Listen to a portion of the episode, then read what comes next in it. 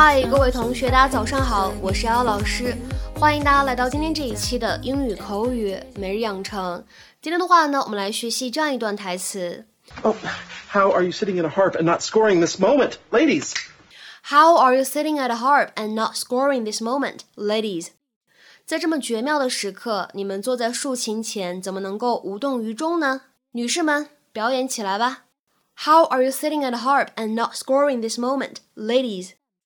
How are you sitting at a harp and not scoring this moment, ladies? 整段话当中呢，有这样的几处发音技巧需要注意。首先，这个 sit 它的现在分词形式 double t 的部分呢，会有一个闪音，读作 sitting，sitting。然后呢，在它之后加上 at a。 那么这样子的话呢，我们就会有两处闪音，两处连读，sitting at，sitting at，sitting at。之后呢，再来往后面看，and not scoring，在这里呢会有两处不完全失去爆破，and not scoring，and not scoring。That's the worst sound in the world. Is it? Friends, uh, family, uh, board members. Board is right.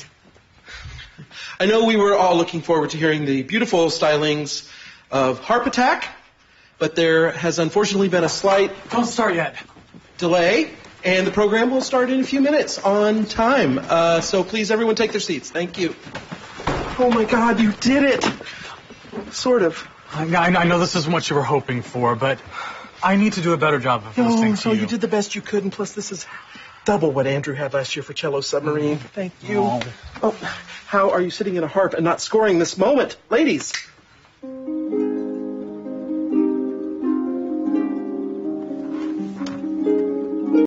在今天节目当中呢，首先我们先来说一下 harp 这个单词出现在了关键句当中，h a r p，它呢指的是非常漂亮、非常美妙的一种乐器，叫做竖琴。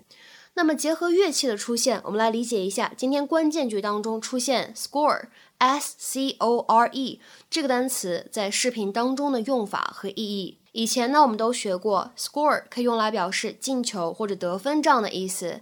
那么它呢，其实作为动词还有编写乐谱、配乐这样的含义。Score something for something 可以用来表示 arrange music for one or more musical instruments，或者 arrange music for a particular type of voice or voices。下面呢，来举两个例子。第一个，The arranger scored the music for two pianos。这位编曲家给两首钢琴曲配了乐。The arranger scored the music for two pianos。再比如说，看第二个例子，This piece is scored for strings and woodwind。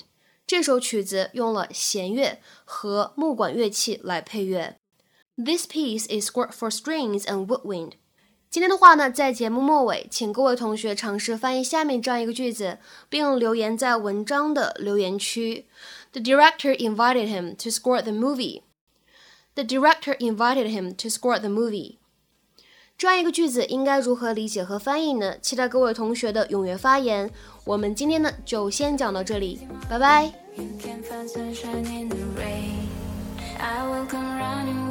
Call my